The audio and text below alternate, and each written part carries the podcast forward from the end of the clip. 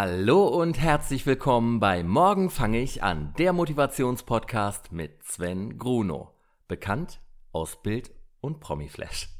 Ich freue mich sehr, dass ihr alle da seid und hoffe, euch geht es gut. Und was für eine Woche war das denn bitte? Da zuerst die Bild-Zeitung und danach dann noch viele andere Zeitungen und Magazine mein Interview mit dem Bachelor André Mangold aus der 15. Morgen fange ich an Ausgabe aufgegriffen haben, sind die Downloadzahlen nochmal massiv angestiegen und Morgen fange ich an wurde auch überall brav als Quelle genannt. Mhm. Besonders bei einigen Online-Magazinen hätte ich aber anhand der reißerischen Headlines nicht mal erkannt, dass sie sich auf das Interview aus meinem Podcast beziehen. Verrückt. Das Interview an sich ist aber auch wirklich gut und jeder, der es sich bisher noch nicht angehört hat, sollte dies schleunigst nachholen.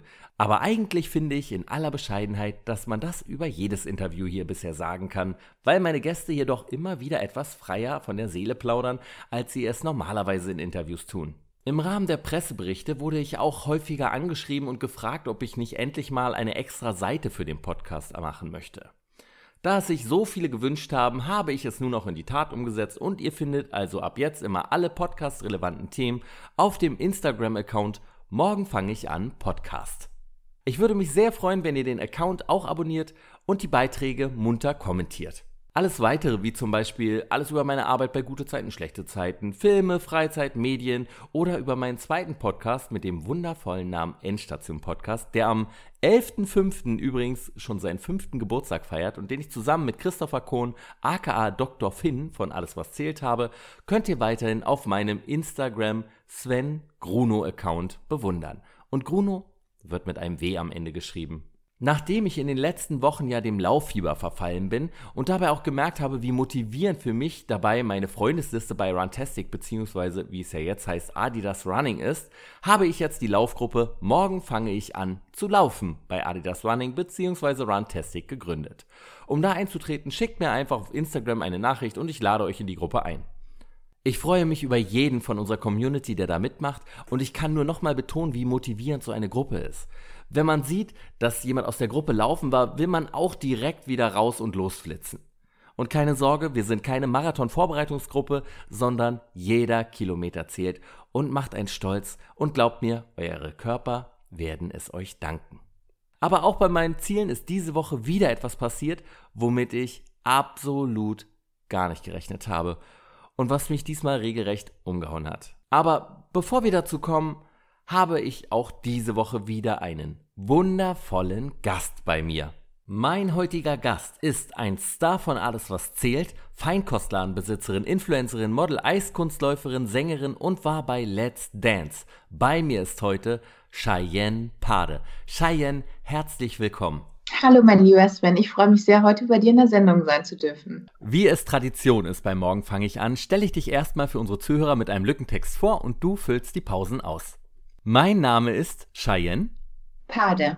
Aber alle nennen mich Cheyenne. Geboren wurde ich am 4. Oktober 1994. Bin also inzwischen 25 Jahre alt. Und wohne in Momentan in Köln. Als Kind war meine Lieblingsserie. Verliebt in Berlin. Gott, da habe ich sogar gearbeitet. Ich fand sie so geil. und aktuell schaue ich natürlich gute Zeiten, schlechte Zeiten und alles, was zählt und supporte mein Buddy Tijan bei Let's Dance. Mein Traumberuf als Kind war Schauspielerin, Sängerin und Polizistin. Ah, ja, 66 Prozent geklappt, gut. Ja. Die erste Serie, bei der ich eine Hauptrolle spielen durfte, war Forsthaus Falkenau. Damals war ich drei Jahre alt. Und teilte mir die Rolle mit meiner Zwillingsschwester Valentina. Seit 2016 spiele ich in der RTL-Serie Alles, was zählt. Die Rolle der Marie Schmidt. Dort kann ich auch meiner Liebe zum Eiskunstlaufen nachgehen. Mit dem Eiskunstlaufen begann ich bereits im Alter von ich glaube, wir waren so sechs. Jahren. Bei der Tanzshow Let's Dance war ich im Jahr 2017 und belegte dort am Ende den? Ich weiß gar nicht mehr, welchen, den achten Platz? Ja, genau. Entschuldige. Mein zuletzt gelesenes Buch war?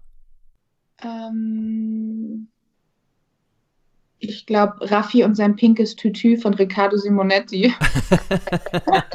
Habe ich geschenkt bekommen. Auf meinem Instagram-Kanal Cheyenne Pade bin ich sehr aktiv äh, und habe dort mehr als 333.333 Follower. Habe ich letztens noch nachgeschaut. Sehr gut. Diesen zeige ich. Mein tägliches Leben bei alles, was zählt, mein Privatleben, teile gerne schöne Momente, lache viel, mache meine berühmten Nervenvideos mit meiner Schwester, die ich bald mal wieder machen muss. Und ansonsten treibe ich dort auch viel Sport. Meine beste Charaktereigenschaft ist? Meine Ehrlichkeit. Lustig, das hat äh, Valentina auch mal über dich gesagt. Echt? Ja, sofort als erstes. Ich bin ein Meter 74. groß. Cheyenne, schön, dass du hier bist. Danke, lieber Sven. Ich freue mich. Übrigens, das ist mein aller, allererster Podcast. Dann ist es mir eine noch größere Freude, dass du dann hier gelandet bist bei mir. Dankeschön. Danke auch. Geht's dir denn gut? Du, vielen Dank. Mir geht's super. Ich freue mich total, dass wir das heute machen. Bin ein bisschen aufgeregt, um ehrlich zu sein. Aber ich glaube, wir werden eine schöne Sendung zusammen machen. Ich glaube auch, das bekommen wir gut hin. Meine wichtigste Frage hast du eben ja schon angesprochen fast. Wann kommt das nächste Nervvideo? Also du bist nicht der Einzige, der mich danach fragt. Ich bekomme wirklich immer noch täglich richtig viele Nachrichten. Wann geht es wieder weiter mit den Nervenvideos? Das einzige Problem ist, wir haben momentan Corona-Zeit. Schweres Thema für uns alle und äh, dementsprechend sehe ich Valentina natürlich gerade nicht so oft. Und wenn wir mal uns dazu entscheiden, nach Hause zu fahren, dann will ich sie auch echt nicht nerven. Wir müssen ja auch so ein bisschen Abstand einhalten und so weiter. Aber ich glaube, wenn die Zeit sich wieder ein bisschen ändert und alles sich wieder ein bisschen auflockert, verspreche ich euch allen, kommen die Nervenvideos wieder. Schafft ihr es wirklich Abstand zu halten, wenn ihr euch dann mal seht? Wir achten schon drauf. Ja? Also ich meine, sie ist ja in ihrem Kosmos, ich bin in meinem Kosmos und ähm, wenn wir nach Hause fahren, achten wir schon darauf, dass wir uns jetzt nicht irgendwie zu viel umarmen oder dass wir uns Bussis oder sowas geben, da achten wir schon drauf, ja. Ja. Fällt es euch schwer? Total, vor allem sie ist alleine in Berlin, ich bin alleine in Köln und äh, wenn man sich dann endlich mal wieder sieht, natürlich als. Zwillingsschwestern möchte man sich umarmen fallen und möchte irgendwie alles miteinander machen und es geht halt gerade leider nicht, aber es ist in Ordnung. Oh. Für meine Zuhörer, die die Nervvideos vielleicht nicht kennen, was sind das denn für Videos? Die Nervvideos sind vor ein paar Jahren zufällig entstanden, als Valentina und ich noch ähm, auf Tour mit Holiday on Ice waren. Da gab es immer wieder Momente, wo sie müde war oder wo sie einfach nicht gut drauf war. Und diese Momente habe ich für meine ganzen Follower eingefangen. Und die haben, die haben so eine Reichweite bekommen und die Leute fanden diese Videos so witzig, dass ich die ähm, halt regelmäßig gemacht habe, wenn wir uns gesehen haben. Und die habe ich auch in meinen Highlights gespeichert. Also wenn es euch mal nicht so gut geht, könnt ihr euch die immer noch gerne angucken. Kann es nur sehr empfehlen. Ich finde das auch immer sehr, sehr witzig. Danke. Du hast ja als Dreijährige bei Forsters Falkenau angefangen. Und hast du noch irgendwelche Erinnerungen an den Dreh? Komischerweise mit drei Jahren müsste man sich eigentlich nicht mehr an so viel erinnern. Aber tatsächlich kann ich mich auch noch an, meine, an meinen allerersten Drehtag erinnern. Das ist Ähm, doch gar nicht. Das ist total verrückt, wirklich, weil mit drei, an was erinnert man sich da? Ja. Aber ich kann mich tatsächlich an meinen ersten Drehtag erinnern. Das war so, Valentina und ich haben uns ja eine Rolle geteilt bei Forces Falkenau. Und an dem Tag sollte unsere Spielmutter sterben bei einem Waldbrand. Und das wird mir niemals aus dem Kopf gehen. Dieser Geruch, der in der Luft lag, das war so verrückt, alles brannte, aber natürlich war das ähm, kein echter Brand, sondern das war alles gesetzt, wie es beim Film halt nun mal ist. Und ich sollte dann da durch den Wald laufen und meine Mutter suchen und dann mich irgendwo hinsetzen. Und ich werde das nie vergessen, wie das damals da gerochen hat. So ein bisschen nach Gas, total verrückt. Und ähm, diese Aufregung, die drumherum war, das werde ich nie vergessen. Das war mein allererster Drehtag. Wow. Dass du dich daran noch erinnern kannst, du Ja. warst damals drei, ist Wahnsinn. Ja, aber auch noch an viele andere Momente. Ich meine, wir waren zehn Jahre dort. Ja. ähm, haben uns zehn Jahre die Rolle der Katharina geteilt, die Tochter des Försters, eigentlich die Enkelin des Försters, aber da dann die Mutter verstorben ist, waren wir dann wie die Tochter. Mhm. Und es waren viele tolle Momente. Wir haben viel mit Tieren gedreht, das werde ich auch nie vergessen. Also alle möglichen Tiere, die du dir vorstellen kannst. Und ja, es war eine super tolle Erfahrung und eine tolle Kindheit, was man gar nicht so denkt. Ja, man hört ja immer die negativen Seiten dann, Kinderstars und oh, ja. im Fernsehen. Ich wüsste auch nicht äh, tatsächlich, ob ich meine Kinder vor die Kamera ziehen würde. Ja, das, äh, damit hatte meine Mutter auch zu kämpfen, weil wir sind nicht diese klassischen, äh, diese klassische Familie mit Schauspielereltern. Hm. Mein Vater wusste, glaube ich, bis heute gar nicht, wo wir da waren. Also der Kindergarten hatte damals angefragt, hatte Zwillinge gesucht. Ähm, also Forces Falken hat alle Kindergärten von München bis Rosenheim angefragt nach Zwillingen und die haben uns zum Casting geschickt. Meine Mutter wusste auch nicht genau, was das ist. Die ist da mit uns hingegangen, hatte uns halt süß zurechtgemacht und dann haben wir die Rolle bekommen. Und es war eine der besten Entscheidungen unseres Lebens. So ist unser Weg bis hierhin, also bis heute irgendwie hat es da begonnen und das ist schon was Schönes. Und danach die Schulzeit, wie war das für dich, als dann in Anführungsstrichen Star dann ja schon quasi, dann halt mit den anderen Schülern? Ja, also die Schulzeit ähm, ist so eine Zeit, die hat mir jetzt nicht so viel Spaß gemacht. Ich habe, um ehrlich zu sein, nie verstanden, warum ich dahin musste. Im Endeffekt danke an meine Eltern, dass ich mein Abi gemacht habe, dass sie uns gezwungen haben. Wir haben sicherheitshalber einen Hauptschulabschluss gemacht, einen Realschulabschluss und Abi, weil die nie wussten, ähm, wie weit es dann auch mit unseren Karrieren geht und auch mit dem Eislaufen. Ja. Ähm, sicherheitshalber, dass wir abgesichert sind, aber ja, das war verrückt. Ich meine, wir saßen in der Schule und dann wurden wir abgeholt vom Fahrer und sind äh, zum Drehen gefahren. Also sozusagen arbeite ich schon seit über 20 Jahren. Ja. verrückt. Und auch dann noch das Eiskunstlaufen, mit dem ihr ja auch schon dann mit sechs Jahren angefangen habt, so früh. Genau. Hast du dich da mal verletzt dabei oder bist du immer ganz glimpflich davon gekommen?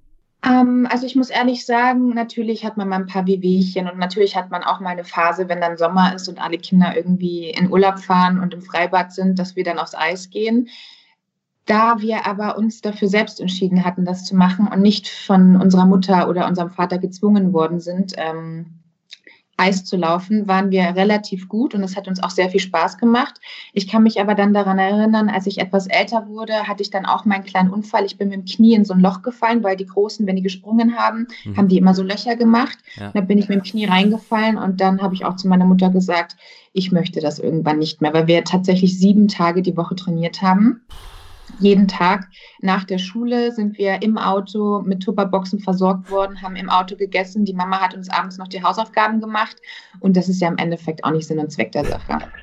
Oh, und was war denn das Ziel davon? Also wolltet ihr bei der Olympia irgendwann mitlaufen? Also bei der Olympiade? Nee, das Ziel war einfach nur Spaß zu haben, ja. tatsächlich. Ich glaube, das war auch das Geheimnis, warum wir so gut waren und warum wir in so kurzer Zeit auch ähm, so viele ähm, Kurse übersprungen hatten und schon bei den Fortgeschrittenen waren, weil es uns einfach richtig Spaß gemacht hat. Und ich hätte niemals gedacht, dass das, was ich damals mache, irgendwann die Basis für das ist, was ich jetzt machen darf. Und das ist ja natürlich auch ähm, nicht nur der Sport, sondern auch die Schauspielerei und beides zu vereinen. Da habe ich total viel Glück gehabt. Wenn du heute aufs Eis gehst, hast du dann noch Spaß dabei oder ist es inzwischen, oh, jetzt irgendwann möchte ich die Schlittschuhe auch nicht mehr an meinen Füßen haben? Es ist total, es macht total viel Spaß, aber man darf nicht vergessen, wenn man dreht, dreht man teilweise zehn Stunden am Stück bei Minusgraden in einer Eishalle. Und wenn du trainierst, bist du maximal eine, eineinhalb Stunden auf dem Eis und ja. gibst da wirklich voll Power. Und du kennst es ja selbst, beim Drehen steht man dann wieder eine halbe Stunde, dann wird wieder was umgebaut, dann muss man wieder den Text machen, dann ähm, wird wieder die Kamera umgebaut, dann stimmt was vom Licht nicht, dann stimmt was vom Ton nicht. Und wenn du dann lange stehst, ist es natürlich für die Füße extrem. Also ich hatte auch Tage, wo ich die Schuhe ausgezogen habe, ich konnte nicht mehr stehen. Aber im Endeffekt macht mir mein Job extrem viel Spaß. Gehst du denn jetzt manchmal noch privat nur für dich äh, Schlittschuh fahren? Nee. nee. Also bei aller Liebe, aber am Wochenende können auch mal die Schlittschuhe ausbleiben. Ich, äh, ich laufe so viel, ich laufe jeden, gefühlt fast jeden Tag auf dem Eis und ähm, da bin ich dann auch mal froh, wenn ich dann mal die Schlittschuhe gegen High Heels austauschen kann. Das glaub. Müsst ihr für AWZ denn, also für alles, was zählt, denn immer wieder trainieren? Hast du bestimmte Trainingstage, die feststehen oder? Ja, natürlich. Also ähm, für die, die sich fragen, ob ich das alles selbst mache, ähm, wir laufen tatsächlich ähm, alles selbst. Ähm, haben natürlich einen Teil, wo du gucken musst von der Verletzungsgefahr, von der Versicherung her, was wir machen können, was nicht. Aber wir haben bis jetzt jeden Montagmorgen um 6 Uhr bin ich aufgestanden und bin erst mal zwei Stunden in die Eishalle gegangen zum Trainieren. Und danach hat man dann entweder noch ein bisschen Balletttraining oder ich gehe dann noch ins Fitnessstudio, einfach um mich so ein bisschen auszurollen, die Muskeln so ein bisschen zu aktivieren, dass wenn wir dann mittwochs ähm, immer drehen, dass ich mich nicht verletze, weil das ist natürlich auch ein Pensum. Wir müssen teilweise sehr früh aufstehen, sind noch müde, stehen dann da in der Kälte, dann musst du warm werden, dann musst du fit sein, dass es eben nicht dazu kommt, dich zu verletzen. Und ich hatte auch schon ein, zwei Mal den Moment, da war ich irgendwie müde, war unkonzentriert. Ich bin sogar schon mal mit Schoner aufs Eis, die hatte ich vergessen auszuziehen. Und dann macht's halt bumm, ne? Ja. Und dann ist halt die Frage, ähm, bist du so gut gepolstert? Damit meine ich nicht äh, das Essen, das du äh, in dich reinschiebst, sondern von der Muskulatur. Ja. Bist du da so gut gepolstert, dass dir dann nichts passiert oder dass dir was passiert? Ich hatte zum Glück nur so einen riesen blauen Fleck. Ah je. Aber du konntest dich noch abfangen, bist also nicht auf dem Gesicht gelandet. Nee, auf dem Gesicht nicht, aber auf dem Po. Ja. Aber der hat sehr gut gepolstert bei mir. Von daher war es jetzt nicht so schlimm. Aber natürlich, der Schock ist schon da. Und das ist natürlich ein Anzeichen für, ich war nicht konzentriert. Und da muss man aufpassen, weil wir sind nicht nur im Studio und drehen normale Szenen, sondern wir betreiben Leistungssport. Und da hängt natürlich viel dran, da hängt eine Eishalle dran, da hängt das Team dran und da muss man schon konzentriert bleiben. Sonst passieren Unfälle. Als ihr in der Schule wart, ähm, irgendwann kommt man ja in die Pubertät und dann wird auch das andere Geschlecht dann irgendwann interessant. Und wie war das denn bei euch, bei Zwillingen? Passiert das dann zeitgleich? Oder merkt man, die eine fängt auf einmal schon an, den Jungs hinterher zu gucken und man selber hat noch gar kein Interesse daran? Mm, also da Valentina und ich ja immer zusammen waren und auch relativ dieselben Hobbys hatten und auch den gleichen Freundeskreis und wir extrem viel gemacht haben, glaube ich, hatten wir teilweise gar nicht so den Kopf ähm, dafür, jetzt zu gucken, wer könnte jetzt da oder da interessant sein. Wir hatten immer ältere Freunde um uns herum, also unser Freundeskreis war schon immer älter, wahrscheinlich auch durch die Filmerei. Da haben nur Erwachsene gearbeitet, wir waren immer die Jüngsten. Aber ich glaube schon, dass das ähm, vielleicht schon so gleichzeitig bei uns angefangen hat, mal dann zu gucken, jemanden interessant zu finden, mal ins Kino zu gehen, mal schön essen zu gehen. Das machen wir heute noch gern. Hm, ich glaube schon, dass das so ungefähr gleichzeitig bei uns angefangen hat. Aber wir sind auch, kann ich glaube ich von uns beide behaupten, zwei Frauen oder damals Teenager gewesen, die jetzt nicht ihren Fokus komplett auf das andere Geschlecht gelegt haben, sondern wenn man sich gut verstanden hat, dann hat sich daraus was entwickelt und wenn nicht, dann nicht. Also wir waren und sind bis heute noch nicht so die, die, okay, wir müssen jetzt uns mit dem treffen und das und das und das, sondern wie es kommt, so kommt's. Ja. Ihr habt auch einen relativ unterschiedlichen Männergeschmack, oder? Total. Also ja. Mittlerweile, ich bin jetzt 25 Jahre alt, ich kann sagen, das Aussehen nicht nur alles ist, aber es spielt für mich schon eine große Rolle, weil ich muss ja jemanden auch attraktiv finden. Ne?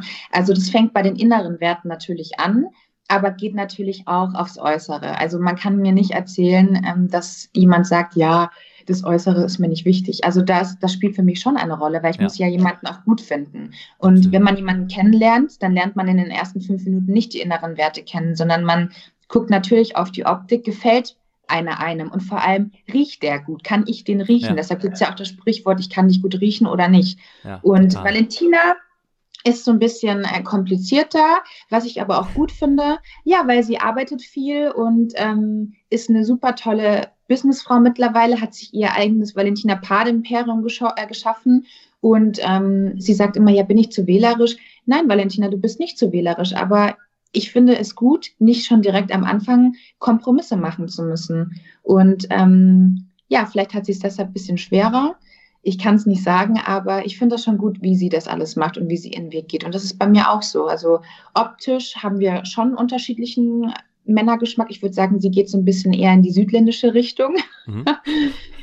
aber ich glaube, wenn sie jemanden trifft oder wenn ich jemanden treffe, wo es passt, dann passt es einfach. Und ich glaube, da ist die Optik irgendwie zweit, zweitrangig. Valentina hatte auch erzählt, dass du damals nicht zum Casting von Fuck You Goethe gegangen bist. ja. Hast du dich darüber geärgert im Nachhinein? Also ich muss mich da ein bisschen verteidigen, um ehrlich zu sein. Tatsächlich, ich habe ihren Podcast mit dir gehört und ähm, sie hat das so ein bisschen ins falsche Licht gerückt. Ich habe die Anfrage bekommen und hatte das Drehbuch gelesen und dachte mir, um Gottes Willen. Jetzt im Endeffekt war es natürlich die falsche Entscheidung, aber ich muss dazu sagen, ich hatte eine ganz schlimme Mandelentzündung. Deshalb bin ich auch nicht zum Casting gegangen. Also, tatsächlich ist es jetzt keine Lüge. ich bin nicht zum Casting gegangen, weil ich eine Mandelentzündung hatte, eine ganz schlimme sogar und ähm, habe mich dafür umso mehr gefreut, als Valentina eine Rolle da bekommen hat und dass der Film so erfolgreich wird und noch zwei weitere Teile haben wird und so durch die Decke geht, das hätte ja niemand ahnen können. Hättest du für die gleiche Rolle vorgesprochen wie sie? Das weiß ich gar nicht mehr. Ich glaube, für die Valentina war auch noch die ein oder andere Rolle ähm, gedacht, angedacht, die sie beim Casting hatte. Ich glaube, sie hatte dann im Endeffekt eine andere Rolle bekommen. Ah, okay. Ja, das, das, da war irgendwas. Ich kann mich da noch so ein bisschen vage erinnern, aber ähm, ich glaube, sie war extrem dankbar, dass sie ähm, noch eine Rolle bekommen hat. Ich glaube, die wurde ihr sogar noch zugeschrieben, Aha. weil der Regisseur sie so toll fand und ähm, ihr noch die Chance geben wollte, auch einen Teil ähm, bei Facke Goethe beizutragen. Ich glaube, das war eine große Ehre für sie. Gibt es irgendeine andere Entscheidung in deiner Karriere, die du jetzt im Nachhinein bereust? Mm.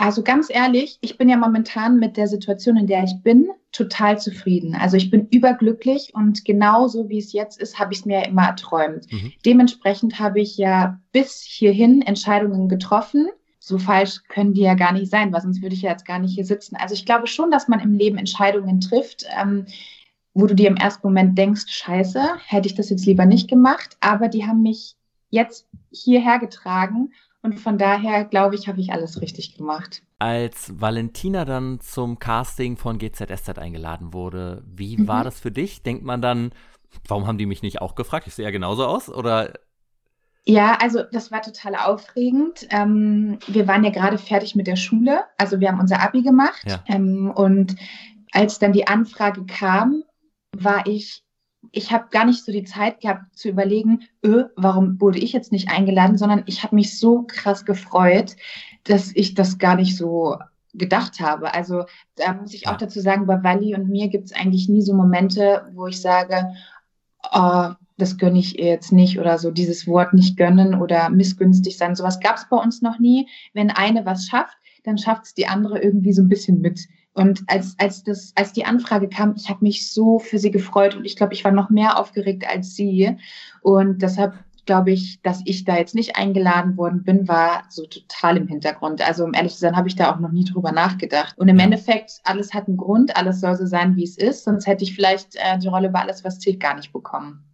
Und ich finde, dass Sunny bei GZSZ für die Valentina so perfekt passt. Also es glaub, ich glaube, es gibt keine perfekte, perfektere Besetzung für Sunny als Valentina. Und jetzt so nach fünf Jahren, ähm, ich, ich meine, ich begleite sie ja schon ihr Leben lang, aber jetzt, ich sehe so, sie ist so angekommen da und sie hat so ein gutes Standing da und es macht ihr so viel Spaß und so viel Freude. Und es hat alles seinen Grund. Warst du dann aber auch ein bisschen traurig, als sie die Rolle dann bekommen hat, weil du wusstest, jetzt zieht sie weg?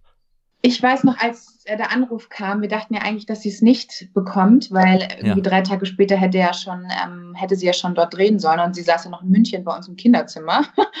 Und als sie es bekommen hat, ich war total entsetzt. Also ich war schockiert, weil auf der einen Seite in der erfolgreichsten Serie im deutschen Fernsehen jetzt eine Hauptrolle zu bekommen in Berlin, das war so wow. Und ich, ich habe mich so für sie gefreut und ich habe auch geweint mit ihr, weil ich es gar nicht fassen konnte, weil wir so geflasht waren.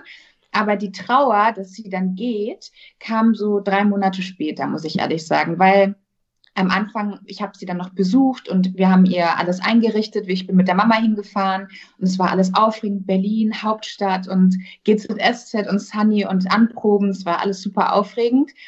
Und sie hat mich auch immer mitgenommen. Das fand ich auch total schön. Aber als ich dann wirklich so realisiert habe, so nach drei Monaten und wieder dann nach Hause gefahren bin, dass sie jetzt nicht mehr da ist, war schon krass, weil wir unser Leben lang zusammen waren. Das darfst du auch nicht vergessen. Wir haben alles zusammen gemacht und dann zieht sie nach Berlin. Das war schon krass. Hattet ihr auch ein gemeinsames Zimmer oder hattet ihr da dann schon zwei Zimmer? Ja, also wir, wir haben zwei Zimmer gehabt, aber wir hatten oben ein Zimmer gehabt, ähm, wo wir immer waren. Und ja. ähm, das war auch das schönere Zimmer, das ging nämlich raus zur Terrasse. Und das ist schon krass so. Ich habe auch erstmal gemerkt, wir haben uns anscheinend immer voll viel Klamotten geteilt, weil die Valentina hat alles mit nach Berlin genommen und die Mama hat dann alles nochmal doppelt für mich gekauft, weil wir alles in unserem Leben geteilt haben. Also ja. bis auf den Mann haben wir wirklich alles geteilt. Wir haben Freude geteilt, wir haben Leid geteilt, gute Erfahrungen, nicht so gute Erfahrungen, unsere, unser Familienleben, unseren Freundeskreis, unsere Klamotten. Wir haben alles geteilt und auf einmal macht sie so den ersten Schritt und das war schon krass. Aber ich glaube, im Endeffekt war es war, war das Positive im Vordergrund. Ist man als Zwilling eigentlich mega von dieser Männerfantasie genervt? Oh, zwei oh, Zwillinge, oh, oh, hey, was da geht? Also, oder, ja, also ganz ehrlich, ich meine, wir sind ja keine Pornostars, ne? nur weil wir Zwillinge sind. Ja, ja. Außerdem, das ist meine Schwester, der Gedanke, mh, mm, nee, also nee. Ja. Nee, also da will ich auch gar nicht Kann mehr sagen verstehen. irgendwie. Für mich ist meine Schwester auch im Kopf noch so, ähm, ja, meine kleine Valley, die macht sowas nicht. Wer von euch hatte zuerst ein Date? Ich glaube, ich hatte als erstes ein Date. Da waren wir in der fünften Klasse. Da sind wir aus Gymnasium gekommen und ähm, da hatte ich zum ersten Mal ein Date. Aber Valentina hatte als erstes einen Freund, einen festen. Ja, mit dem war die auch. Oh. Wie war das für dich? Ähm, du, ich habe mich super mit dem verstanden. Der hatte auch noch einen kleinen Bruder, der war dann so wie unser zweiter, unser, unser, unser erster Bruder sozusagen. So ja. unser kleiner Bruder, die hatten auch noch einen Hund, mit dem bin ich immer Gasti gegangen. Wir, waren, wir haben immer alles zusammen gemacht, weil man sich gut verstanden hat. Ach, das war super. Was hast du dann die erste Zeit gemacht, als Welli dich, wer in München gewohnt hat? Also, wir waren ja fertig mit dem Abi und ich dachte mir auch, okay, wo geht die Reise für dich hin? Wir hatten ja angefangen, zusammen Italienistik und Philosophie an der LMU zu studieren. Das hat, Ach, ihr wolltet sogar zusammen studieren? Wir haben auch angefangen. Also, wir saßen, um ehrlich zu sein, ja. die drei Monate, die das Studium ähm, war, bei unseren Freunden im Café. Der hatte nämlich äh, neben der Uni einen super Kaffee. Da saßen wir immer. und sind dann ab und zu mal in irgendeine falsche Vorlesung reingelaufen. Und als sie dann gegangen ist, habe ich gesagt, okay, wir wollten das zusammen machen. Jetzt ist sie weg und jetzt musst du dir überlegen, was du machen willst. Ich habe dann viel Schauspielunterricht genommen, weil mhm. ich natürlich auch weiter in ähm, mein Ziel verfolgen wollte. Das ist ganz klar Schauspielerei und Gesang. Und hab, ähm, war auch in Berlin bei ihr, als ich sie besucht habe und habe viel Coachings gemacht weil man natürlich auch, man will nicht stehen bleiben, ne? Nur weil man jetzt ja, keine natürlich. Rolle bekommen hat, heißt es ja nicht, dass man jetzt nicht an sich arbeiten muss. Und ja. habe viel Castings gemacht, habe mich dann an der Uni eingeschrieben. Es war eine mhm. Fernuni. Mhm. Ähm, Medienwirtschaft und Medienmanagement, weil mich Journalismus schon immer extrem interessiert hatte und habe mich dann auch bei der RTL Journalistenschule beworben. Hatte zeitgleich ah. noch ein Praktikum bei der Bildzeitung in München, Axel Springer Verlag. Mhm. Und ähm, ja, dann habe ich eine Anfrage bekommen für alles, was zählt. Und ähm, ja, da, das kam auch irgendwie eins zum anderen. Wie hat sich das ergeben mit alles, was zählt? Also ich habe natürlich weiter Castings gemacht, als mhm. ich in München war. Ähm, und hatte noch in so einem Klamottenladen gejobbt. Das war auch ganz cool. Also ich habe mir auch schon immer mein eigenes Geld verdient, damit ich mir auch meine ganzen ähm, Coachings und so ähm, selbst zahlen kann. Aha. und nicht wegen jedem 50 Euro zu meiner Mutter oder zu meinem Vater rennen muss. Und ähm, ja, dann hatte meine Agentur mich ähm, angefragt, also die haben mir gesagt, dass sie ein Casting für mich hätten, für alles, was zählt und eins für unter uns.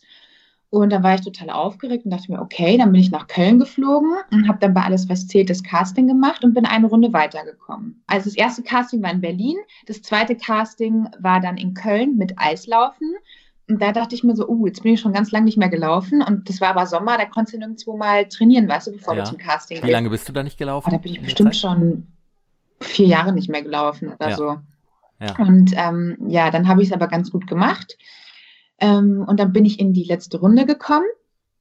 Und dann habe ich die Rolle nicht bekommen. Ach, und das war, dann hat die äh, Judith Neumann genau. bekommen? Die, hat, die war mit mir äh, als letzte im Casting und dann haben sie ja. sich für die Judith entschieden. Und ich muss ehrlich sagen, ich war schon ein bisschen geknickt, aber ja, ich dachte mir, okay, du hast ja noch das Casting bei unter uns und alles ist in Ordnung, dann soll es nicht so sein. Weil ich bin so ein Mensch, ich denke immer, wenn was nicht sein soll, dann soll was nicht sein. Und das hat auch einen Grund. Mhm. Ich war aber schon traurig, weil ich fast vier Castings hatte und mir das schon gefallen hat dort. Die Eislaufrolle mit Schauspielerei fand ich schon super.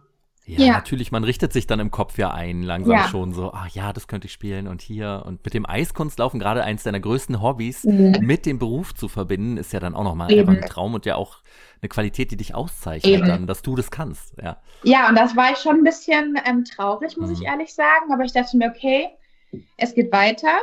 Und in der Schauspielerei ist es so, wenn du eine Absage von Casting hast und die jemanden besetzen, da kann vielleicht noch irgendwas mal passieren, dass sie sich dann zwei Wochen später melden und sagen, ach, wir haben uns doch für dich entschieden oder so. Aber ja. sie haben sich dann nicht mehr gemeldet und ähm, hatten sich für eine andere entschieden, die dann auch ausgestrahlt wurde. Also sprich, die Dreharbeiten waren am Laufen.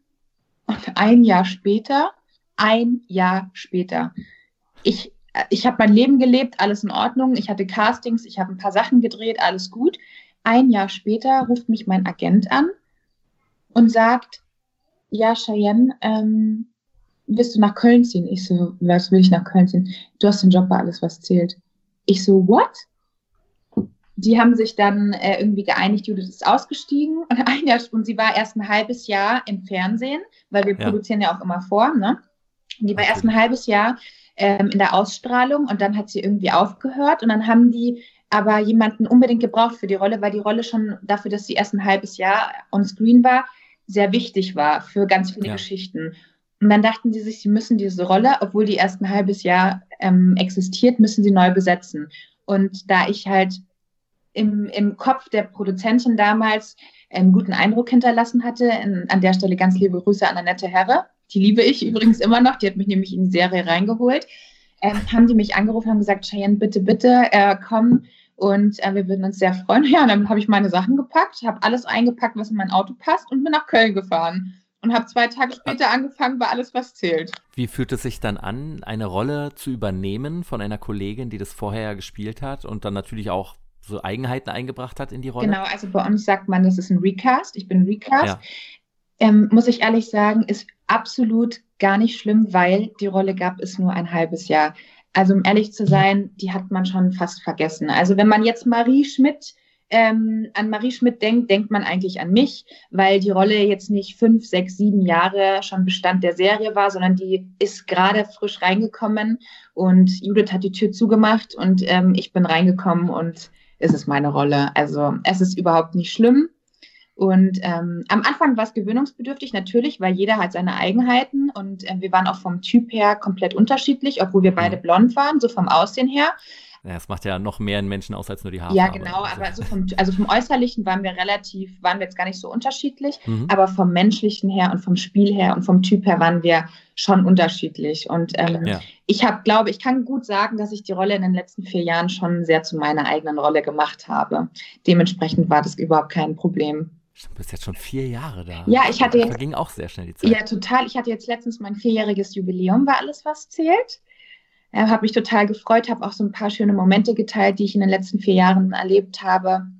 Und bin auch sehr dankbar, dass ich noch mit Tanja Tschewtschenko drehen durfte, die für mich immer noch meine Mentorin ist und ein großes Vorbild, sowohl mhm. schauspielerisch als auch ähm, vom Profisport Eiskunstlaufen.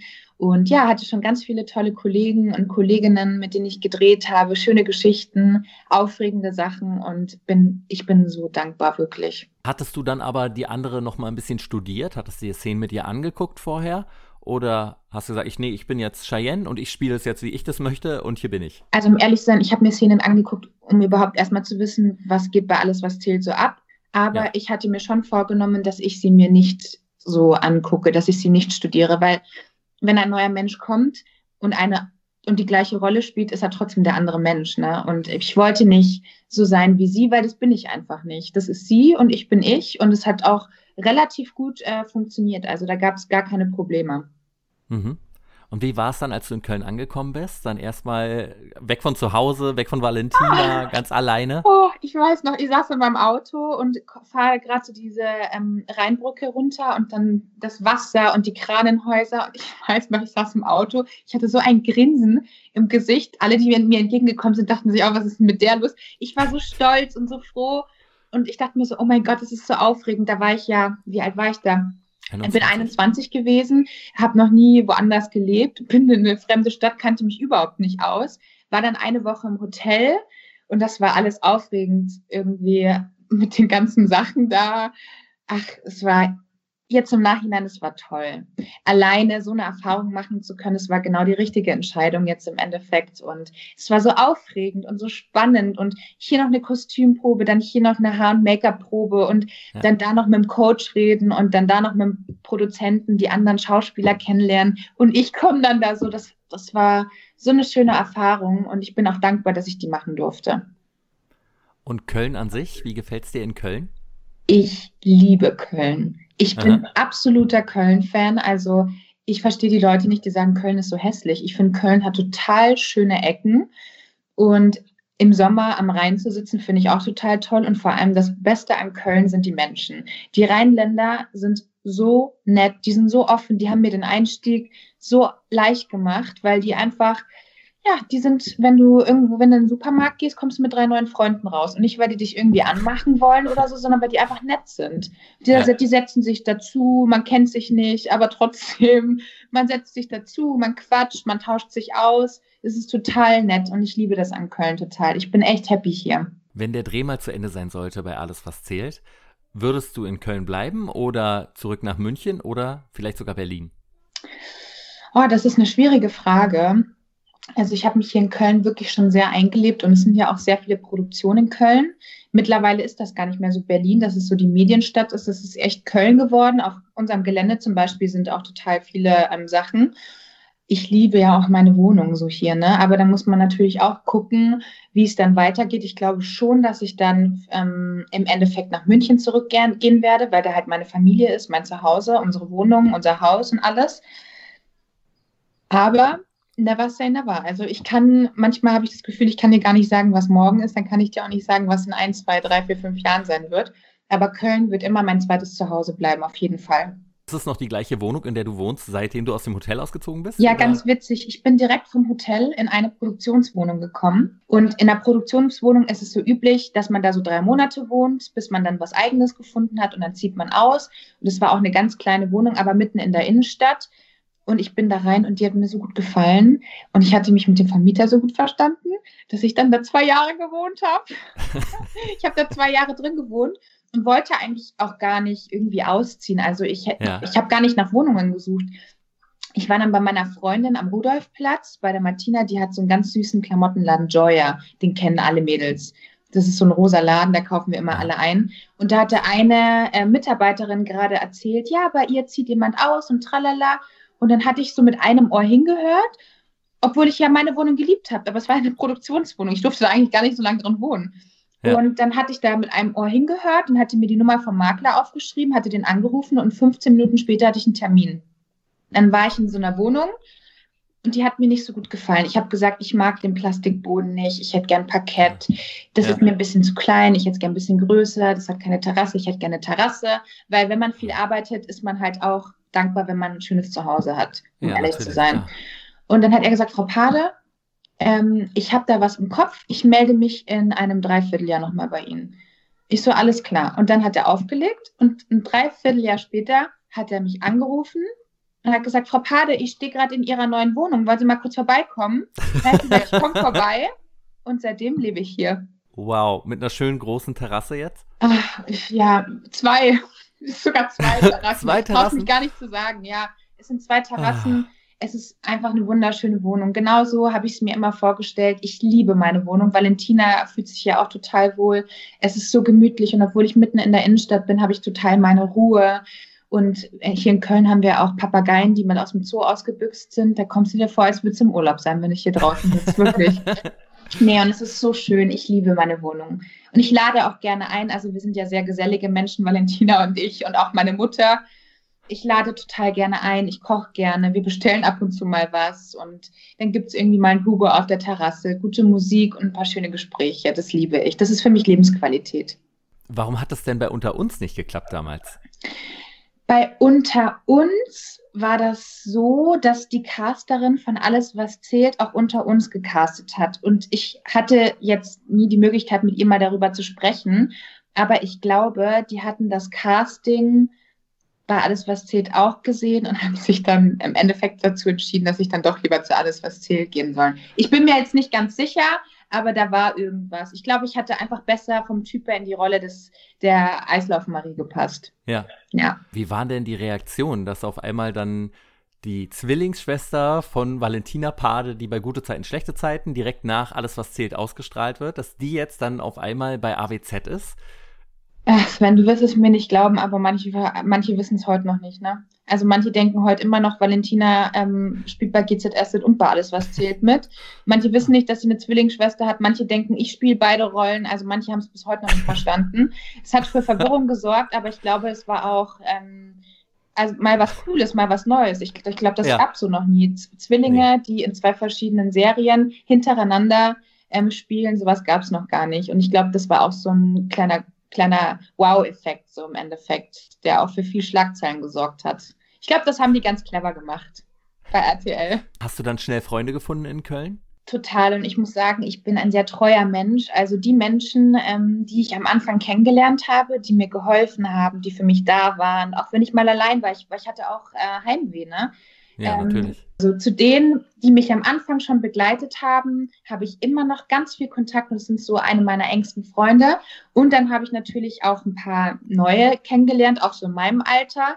Und es sind nicht viele, es sind ein paar, aber das sind mir wichtige Menschen und für die würde ich auch alles tun und die, ich weiß ganz genau, die würden auch alles für mich machen. Maxi, meine beste Freundin zum Beispiel, die kannte ich schon vor alles, was zählt.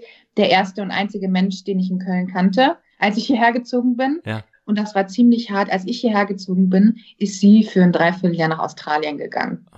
Ja, dementsprechend musste ich irgendwann mal rausgehen und Menschen kennenlernen und die kenne ich heute noch. Hast du denn auch zu irgendwelchen AWZ-Kollegen Kontakt? Ja, total. Also ähm, mit der Anja Niedek zum Beispiel, ähm, die ist jetzt gerade raus, weil die hat ihr zweites Baby bekommen. Mhm. Ähm, mit der stehe ich äh, in engem Kontakt, die liebe ich auch total. Dann haben wir jetzt die neuen Schwestern reinbekommen, Lucy und Ina. Das sind einmal Julia und Franzi. Die mag ich auch total gern. Julia wohnt auch bei mir gleich um die Ecke. Die kommt abends mal auf ein Glas äh, Wein oder auf einen Kaffee vorbei. Ja. Ähm, spontan, die sind total nett, mit denen verstehe ich mich. Und ähm, mit Igor, meinem Spielpartner, verstehe ich mich auch total gut. Der ist auch gerade wieder Papa geworden. Also bei uns war gerade auch wieder ein Babyboom. Wir saßen alle auf dem gleichen Stuhl. Ah, aber und wie wichtig das ist, sich mit seinem Spielpartner gut zu verstehen. Ganz das, wichtig. Also ich ja. hatte das auch schon jetzt nicht nur äh, bei alles, was zählt, sondern auch mal wann anders, dass man ja. Spielpartner hatte, mit denen hatte man einfach nicht so einen Draht. Das ist echt schwer, weil auch wenn das im Endeffekt nur eine Rolle ist, die mit mir als Cheyenne-Pade nichts zu tun hat, du musst das trotzdem machen. Ne? Du musst Natürlich. es spielen, du musst es durchziehen, du musst Emotionen zeigen auch wenn es nur gespielt ist, aber manchmal kommt man gar nicht so weit, diese mhm. Emotionen ähm, herauszulassen oder rauszukitzeln, weil man irgendwie blockiert ist. Das ist mir auch schon passiert.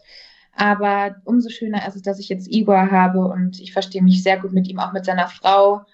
Und ich glaube, das ist schon wichtig. Man kann ja schon sagen, dass AWZ dann dein richtiger Durchbruch war, dann nicht als erwachsene Frau. Ja. Und wie ist das Gefühl, prominent zu sein? Ja, also um ehrlich zu sein, wir haben ja schon klein angefangen und da mhm. war ja unser Ziel nicht, ähm, wenn ich groß bin, will ich Promi sein, sondern wenn ich groß bin, will ich äh, Schauspielerin sein. Den Job, ja. den wir, der uns Spaß macht, den wir in die Wiege gelegt bekommen haben, sozusagen, möchte ich weitermachen. Deshalb mhm. die Intention, Schauspielerin zu sein, war für uns halt einen guten Job zu machen. Ich glaube, da muss man auch differenzieren, dass es da Menschen gibt, die ins Fernsehen wollen, weil damit sie prominent sind. Und da das aber bei uns so von klein auf angefangen hat, war das jetzt gar nicht so, dass ich ins kalte Becken geworfen wurde und gar nicht wusste, wie ich damit ähm, umgehe, sondern da uns auch ein, ein, eine Zeit lang unsere Eltern begleitet haben, haben die das ganz gut gemacht, dass wir so relativ auf dem Boden geblieben sind. Ich meine, Valentin mhm. und ich, wir sind schon erfolgreich in Deutschland und ich glaube schon, dass es Menschen gibt, die uns kennen. Absolut. Ja. Ähm, aber da wir da auch so ein Stückchen von unseren Eltern als Kinder schon begleitet wurden, sind wir ziemlich auf dem Boden geblieben. Und ich muss ehrlich sagen, ich verstehe Menschen nicht, die sagen, äh, der will wieder ein Foto von mir und äh, der will eine Autogrammkarte. Wenn diese Menschen, wenn es die nicht gäbe, wenn die nicht unsere Serie gucken würden, wenn die nicht nach Autogrammen fragen würden, wenn die uns nicht folgen würden, dann würde es mich auch nicht geben dann würde es niemanden geben, der die Werbung guckt, äh, der unsere Gehälter bezahlt, so nach dem Motto. Ja. Und ich finde, man muss schon dankbar sein. Und ich werde immer so ein Beispiel haben, ähm, Tom Cruise, der seit über 30 Jahren im Geschäft ist, wie der mit seinen Fans umgeht, das ist Wahnsinn. Der nimmt sich Zeit, der ist respektvoll, weil er weiß ganz genau, wenn es diese Menschen da draußen nicht geben würde, würde es ihn als Schauspieler so auch nicht geben. Und ich finde, da muss man schon dankbar sein. Was, das Einzige, was ich nicht mag, ist zum Beispiel, wenn ich dann mit meiner Familie unterwegs bin oder mein Date habe oder so, ne? Wenn wir mal essen sind oder so, dass man heimlich Bilder macht. Das mag ich ja. nicht, weil ich glaube, das würden die Leute auch nicht mögen, wenn man das von denen macht. Aber ja, genau. man kann immer zu uns kommen, da sind Valentina und ich gleich, und immer fragen, Entschuldigung, können wir ein Foto machen oder so da wären wir die Letzten, die sagen, nee. Also das machen wir immer und wir nehmen auch die Leute in Arm, jetzt vielleicht nicht gerade zur Corona-Zeit, aber Natürlich. wir nehmen die Leute in Arm, wir schreiben Autogramme, ich setze mich regelmäßig an meine Fanpost, die ich ein bisschen vernachlässigt habe. Wie viele Karten unterschreibst du da die Woche? Ähm, ja, am Anfang habe ich es ganz clever gemacht. Da habe ich immer, wenn zwei, drei am Tag reinkommen, habe ich die immer sofort gemacht. Ja. Dann kam Let's Dance. Da hatte ich einfach keine Zeit und ich muss ehrlich gestehen, Seit Let's Dance hänge ich hinterher. Meine Oma schimpft mich. Und das war vor drei Jahren. Ja, aber meine Oma schimpft mich auch schon jedes Mal. Die sagt jedes Mal, wenn die anruft, hast du deine Autogrammkarten gemacht? Ich so, ja, Oma. Oh. Habe ich natürlich nicht. Aber jetzt immer in meinen Pausen setze ich mich wieder hin und ich arbeite alles von hinten auf. Ich lese mir auch alles durch, weißt du. Ich bin ja nicht eine, die die Briefe auspackt, die nicht liest und einfach nur ihr Autogramm schreibt, sondern ich schreibe für d -d -d, alles Liebe, deine, und dann unterschreibe ich. Das dauert, dann lese ich mir die Briefe durch, dann schreibt einer, er hätte gern zehn Autogrammkarten. Also ich bearbeite es schon richtig, ne, weil es mir auch wichtig ja. ist. Ja, es ist mir wichtig, einfach eine Verbindung auch zu den Leuten zu haben, die zu einem stehen. Das finde ich einfach wichtig. Hast du auch schon mal einen ganz unangenehmen Fanbrief bekommen? Mm, ja, also einer hatte mal, der kam auch aus dem Ausland, der hatte mal so Fotos von mir. Ähm, geschickt, die ich unterschreiben sollte.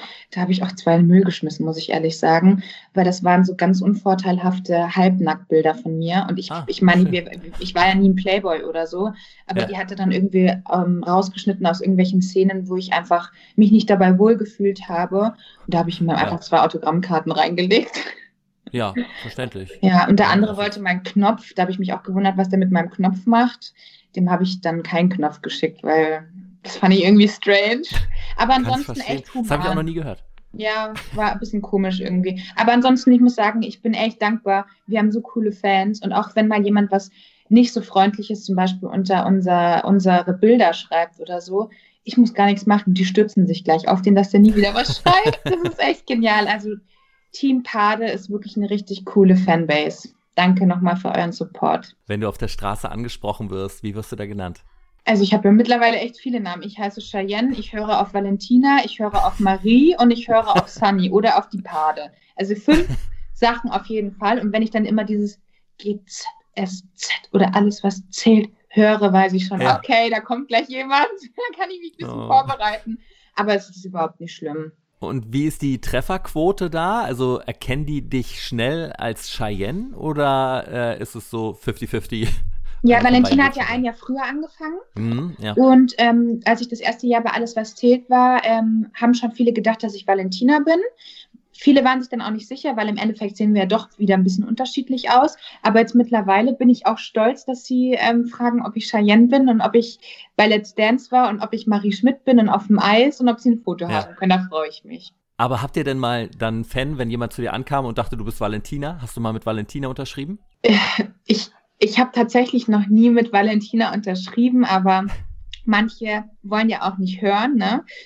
Die reden dann und die sind so aufgeregt und die sind so im, im, im Lava-Flash und man will dann eigentlich sagen, dass man es nicht ist, sondern dass man die andere ist, aber wenn die es eh nicht merken und, und man nicht dazu kommt, weil die so aufgeregt sind, dann lasse ich sie auch manchmal im Glauben, das ist schon in Ordnung. Aber manchmal, wenn, also ich hatte das auch schon mal, dass es so eine unangenehme Begegnung war, weil manche sehr so aggressiv sind mhm. oder ähm, in unangenehmen Situationen, wie zum Beispiel in einer Bahn oder so, weißt du, wo man nicht weg kann, dann ja. schreien, das ist doch die von GZSZ oder alles, was zählt, ja. weißt du, und alle drehen sich um und ich stehe da, das ist mir auch unangenehm, ne? Ja, natürlich. Irgendwo, klar. weil ich kann nicht weg und, und dann sagt die Freundin irgendwie, ach, so ein Scheiß schaue ich nicht. Ja, ja, natürlich. Weißt du, das ist so, ja. respektlos irgendwie, weil im Endeffekt hat sie mich trotzdem erkannt und kommt ja, dann klar. hin und sagt, komm, machen wir mal ein Foto. Sie fragt mich nicht gar nichts. Und das ist, da war ich mit einer Freundin unterwegs und die ist dann sauer geworden. Die hat dann auch gesagt, ja, man kann das auch mal höflich machen. Ja, und, ist ja ähm, respektlos. Ja, es ist respektlos irgendwo, aber auf der anderen Seite, glaube ich, manche sind halt einfach in dem Moment so verwundert, weil sie es gar nicht glauben können. Die will ja. ich da jetzt auch gar nicht in Schutz nehmen, aber es ist auch teilweise manchmal ein bisschen unangenehm, weil man auch nicht weiß, wie man reagieren soll. Man ist auch nur ein Mensch und tatsächlich, du wirst es mir nicht glauben, manchmal, wenn ich durch die Straßen gehe und die Leute sich umdrehen, denke ich mir, habe ich irgendwas im Gesicht? Dann gucke ich immer runter, ob ich nicht irgendwie eine Klorolle noch hinter mir herziehe oder so.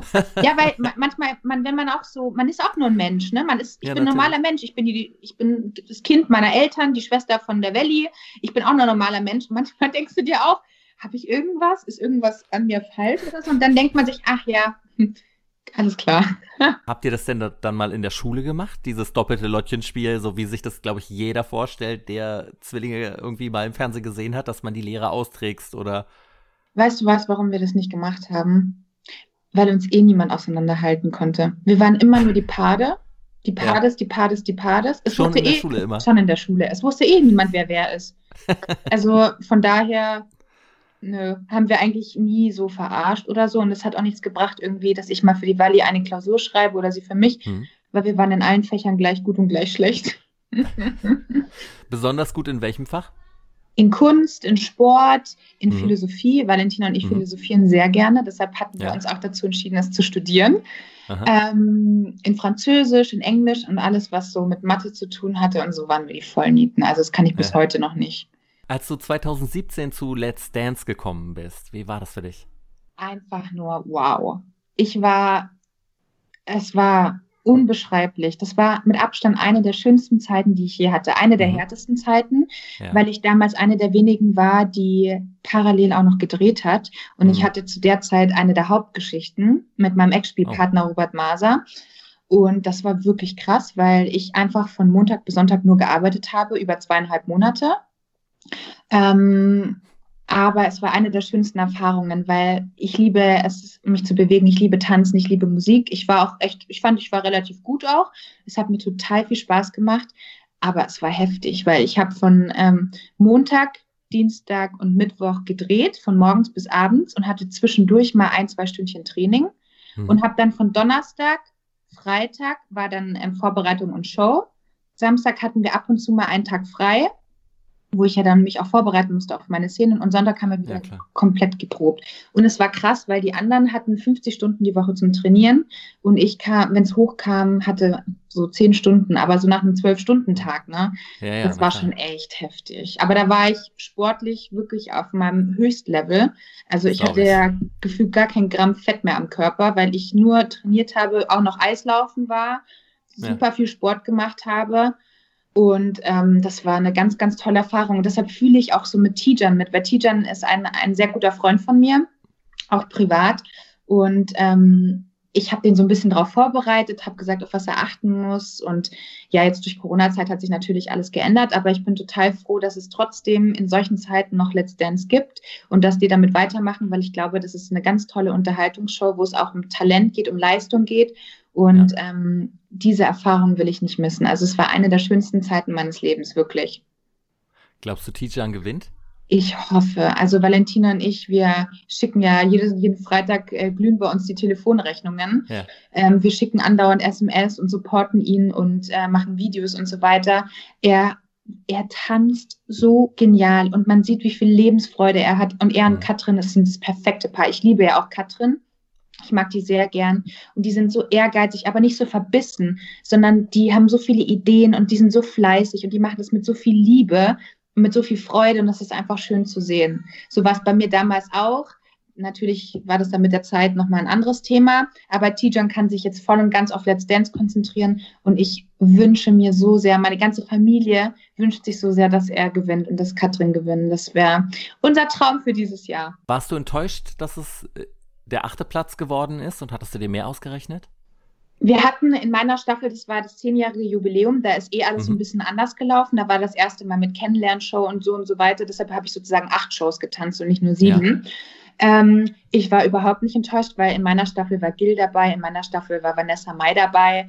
Also das waren so Power-Leute. Ja. Und ähm, um ehrlich zu sein, ich war auch ein bisschen froh, als es vorbei war, weil ich einfach so viel gearbeitet habe. Ne? Das ja, war auch okay. für mich ähm, körperlich, nicht nur vom Kopf her, sondern auch für mich körperlich wahnsinnig anstrengend. Und zweieinhalb Monate so ein Leben zu führen, von Montag bis Sonntag zu arbeiten, ja. das war extrem krass. Also ich hatte mich dann auch mal verletzt und hatte auch Schmerzen, hab, bin aber nie so ein Fan, der so auf die Tränendrüse drückt. Also ich habe das nie thematisiert in meinen Matzen. Mhm. Ähm, ja. Und auch nicht bei der Show, sondern ich dachte mir, da kommt es jetzt auf die Leistung drauf an und entweder du ziehst es jetzt durch oder du lässt es sein. Aber ich muss ehrlich sagen, als ich dann ähm, rausgewählt wurde, ich war schon traurig, aber irgendwo ist mir auch so ein bisschen die Last abgefallen, weil ich das schon ernst genommen habe. Und wenn ich was mache, möchte ich das zu 100 Prozent gut machen. Und ich habe einfach gemerkt, mir geht langsam die Puste aus, weil ich so viel ja. gearbeitet habe und einfach irgendwie auch nicht mehr konnte. Und als es dann hieß, ähm, wir sind raus, ist mir so ein Stein vom Herzen gefallen. Deshalb war ich bei meinen Interviews auch relativ gefasst. Viele hatten geschrieben, ja, du bist ja gar nicht traurig. Nee, ich bin nicht so ein Mensch. Wenn was vorbei ist, dann will ich eher so die Zeit, die ich hatte, positiv äh, für mich sehen und genießen und ja. gar nicht so das Negative rausziehen. Wir hatten ja dann nochmal die Möglichkeit, bei der letzten Show durften wir nochmal unseren ersten Auftritt zeigen und dann habe ich auch nochmal die Leute besucht. Die waren ja auch gleich bei mir um die Ecke und zu Katja Konvenz, die die Kostüme macht und zu Grasenja, die ganzen Mädels vom Kostüm, habe ich immer noch Kontakt. Die machen mir auch ab und zu Kleider für Veranstaltungen. Ja. Und ähm, die besuche ich dann, da bringe ich, dem bringe ich dann eine Kiste Wein vorbei. Letztens habe ich den Kuchen vorbeigebracht. Einfach so ein bisschen so den Kontakt zu halten, weil ich die halt total gern mag und weil es eine schöne Zeit war. Das habe ich bisher von vielen gehört. Ich kenne einige, die da mitgemacht haben bei Let's Dance und eigentlich sagt jeder dann der Moment, wenn dann verkündet wird, du bist raus. Es ist zwar schade, aber gleichzeitig denkt man auch, Gott sei Dank ist dieser Stress vorbei. so, weil es ja halt ein Ulrispensum ist. Und wie ist dieses Gefühl, bevor der Tanz beginnt, wenn du da stehst und das wäre ja mein Zusammenbruch. Ich glaube, ich, glaub, ich wäre so aufgeregt. Ja, also ich kenne das ja auch ähm, zum Beispiel durch Holiday on Ice. Ja. Das habe ich ja mit Valentina gemacht. Zwei Jahre waren wir auf Tour und ich bin so ein Mensch, ich sage immer, ähm, alles ist gut, ich bin gar nicht aufgeregt, aber wenn du dann mal meinen Hals anguckst, mir springt die halt Schlagader fast raus. Also wirklich, ich bin extrem aufgeregt, weil beim Film ist es ja so, wenn du dich irgendwie verplapperst oder so, dann fängst du nochmal von vorne an da ist kein Live-Publikum und es war das erste Mal in meinem Leben, dass ich Erfahrungen mit Live-Publikum gemacht habe und du hast nur diese eine Chance. Und wenn ja. du ausrutscht, weil du auf den Schal trittst oder weil da irgendeine Feder auf dem Boden liegt und du wegrutscht, dann bist du weggerutscht. Ne? Und man hat nur eine Chance. Und ähm, ich muss ehrlich sagen, auch wenn ich immer so getan habe, als wäre ich nicht aufgeregt, um es mir selbst einzureden, ne? weil es Natürlich, bringt ja nicht klar. zu sagen, oh Gott, ich bin so aufgeregt ich war schon nee. extrem aufgeregt, aber ich habe es versucht, professionell wegzuspielen, sagen wir es mal so. Glaubst du, Valentina wird da irgendwann mal mitmachen? Oh, ich hoffe es. Die Mädels sagen auch schon alle bei Let's Dance, wann kommt endlich deine Schwester? Wann kommt endlich deine Schwester? Ähm, ich wünsche es mir, aber ich Aha. glaube, weil Valentina jetzt auch dieses Jahr noch ähm, ein ganz tolles Projekt vorhat, von dem wir natürlich noch nicht viel verraten dürfen, aber es mhm. wird noch einiges Spannendes kommen dieses Jahr, dass ja. sie vielleicht gar nicht ähm, so die Zeit gerade hat, weil Valentina ist auch so ein Perfektionist. Wenn sie was macht, möchte sie das zu 100 Prozent machen. Aber ich würde mir schon wünschen, dass sie bald irgendwann mal bei Let's Dance wäre. Nicht um zu sehen, wie weit kommt sie, Vergleich zu mir, gar nicht vergleichen, mhm. sondern sie ist ein eigener Mensch und ähm, ich würde mich total freuen, um zu schauen, ähm, wie, wie sie das so macht. Ich glaube, das würde ihr schon Spaß machen. Was meinst du, wo sie landen würde am Ende? Valentina hat schon ein gutes Rhythmusgefühl, kann sich auch bewegen. Ich meine, auch durch Eiskunstlaufen und Ballett sind wir jetzt ja, nicht irgendwie die Bewegungslegastheniker, äh, sondern ja. wir können das schon ganz gut ich glaube schon, wenn sie sich darauf konzentriert und ähm, wenn sie sagt, okay, sie will es machen, dass sie das schon gut machen würde. Also ich könnte mir schon vorstellen, dass sie sehr weit kommt. Hm. Ich hoffe natürlich, wenn sie es macht, dass sie natürlich auch gewinnt, Klar. aber you never know. Und ähm, ich, also wenn, dann würde ich sie natürlich ganz vorne sehen wollen. Ne? Und gibt es irgendein anderes äh, Showformat, wo du gerne mal teilnehmen würdest? Weißt du, was ich mir schon mal überlegt hatte, einfach mal so zum Spaß, mal ähm, zu The Voice of Germany zu gehen oder so. Einfach nur so, Aha. die Leute wissen das nicht und das einfach mal so zu machen, weil es mich einfach mal interessieren würde, ähm, wie weit ich da kommen würde. Das also, ja. das habe ich mir schon so oft ausgemalt, aber bisher habe ich es noch nicht gemacht, weil mir die Zeit einfach gefehlt hat. Aber Musik ist ein sehr großes Thema bei meiner Schwester und mir. Wenn ähm, wir endlich mal Zeit dafür finden, möchte ich mich dann auch in Zukunft darauf total fixieren und fokussieren. Mhm. Neben der Schauspielerei natürlich, die möchte ich auch nicht außer Acht lassen. Aber Musik, ich hoffe, dass da in Zukunft noch einiges von Valentina und mir kommen wird. Aber definitiv mit Valentina zusammen? Schon mit Valentina zusammen, weil ich finde, das Besondere an uns ist auch, dass wir Zwillinge sind und dass wir in ja. dem, ähm, dass wir in dem Thema auch relativ talentiert sind, weil wir auch damit aufgewachsen sind. Ähm, ich glaube, das Besondere ist eben, dass wir halt Zwillinge sind und ähm, aber man weiß nie, was passiert. Ne? Vielleicht mache ich das auch irgendwann alleine, aber ich würde schon gern zusammen mit ihr starten, weil ich eben weiß, dass wir ein tolles Team zusammen sind. Und wenn man schon eine Zwillingsschwester hat, ist es auch schön, mit ihr zusammen zu arbeiten. Egal ob vor der Kamera oder hinter Mikrofon. Ähm, da könnte ich mir beides sehr gut vorstellen. Und ich hoffe, dass in Zukunft auch noch einige Produktionen kommen werden, ähm, wo wir zusammen arbeiten. Da würde ich mich total freuen. Zusammen was moderieren? Wäre das was für dich? Super gerne. Also ja. Moderation war schon immer, ich meine, Valentina und ich, wir reden alle an die Wand. Also wenn wir einmal anfangen. Moderation finde ich total interessant. Ähm, würde mir auch total viel Spaß machen. Ich glaube, Valentina könnte zum Beispiel Let's Dance auch total toll moderieren. Das würde ihr auch total viel Spaß machen. Also vielleicht wird man sie irgendwann in irgendeiner Form bei Let's Dance mal sehen. Und ähm, das hoffe ich natürlich, weil das auch ein super schönes Format ist. Und ansonsten The Voice of Germany, wir kennen uns ja mit Musik super aus, ähm, ist auch sehr interessant. Oder mal, keine Ahnung, irgendein so Unterhaltungsformat oder irgendwie nicht jetzt Nachrichten müssen es jetzt nicht unbedingt sein, aber irgendwas, wo wir unsere Kreativität auch so ein bisschen ausleben können. Ich glaube, das würde ja. uns sehr Spaß machen, weil wir auch modisch sind und stylisch sind und uns für gewisse Themen auch interessieren. Glaube ich, wäre das gar nicht so verkehrt. Und könntet ihr euch vorstellen, bei Schlag den Star gegeneinander mal anzutreten? Oh. Also mal ehrlich, das wäre eine geile Sendung. Ja, das wäre eine geile Sendung, aber momentan auch der falsche Sender. The Voice ich glaube, da würden wir ein bisschen Ärger kriegen. Aber ich finde das, das Format total cool.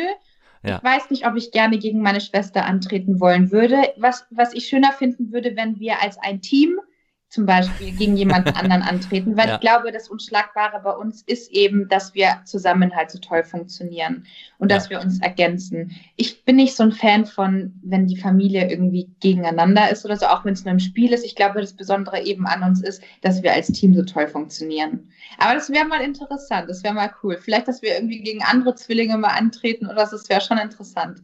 Würde mir auf jeden Fall Spaß machen. Ich habe noch eine Frage zu äh, Let's Dance. Mhm. Ähm, was sagst du zu dem Shitstorm, den Ilka Bessin jetzt abbekommen hat? Finde ich unter aller Sau.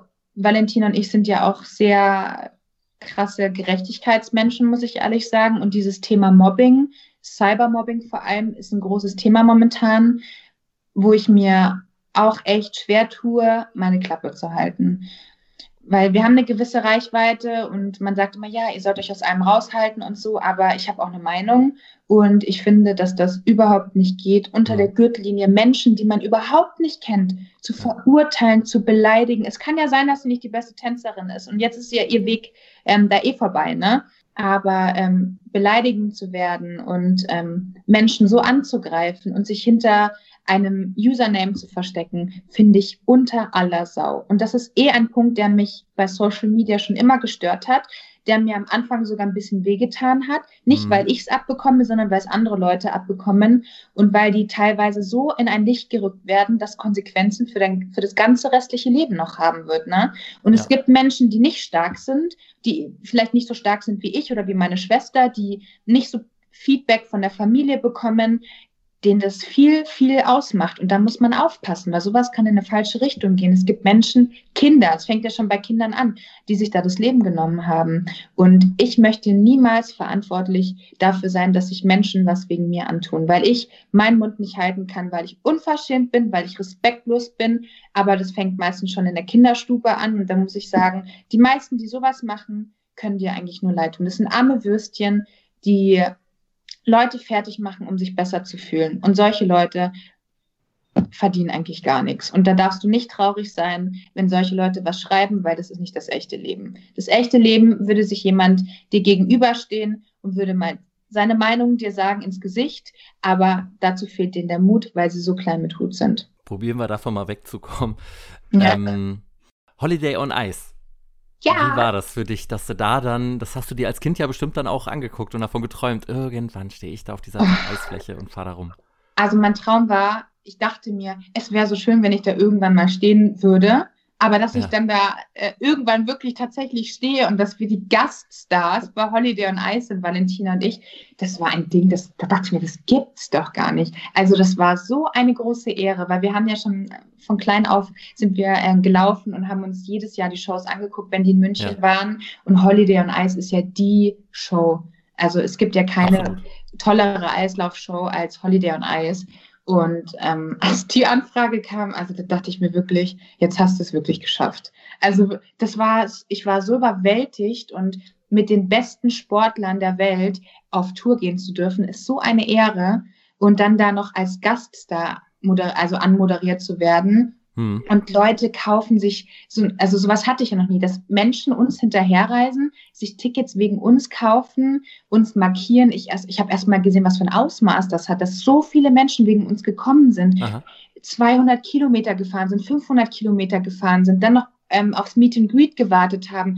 Das war Wahnsinn. Und dass wir das zwei Jahre in Folge machen dürfen, war eine der größten Ehren in meinem ganzen Leben. Also ich glaube, es wird selten noch was kommen, was das erreichen wird. Valentina war ja auch wieder mal dabei. Ja. Ähm, ich habe da so ein kleines Spiel vorbereitet. Ich würde nämlich gerne wissen, wie gut ihr beide euch kennt.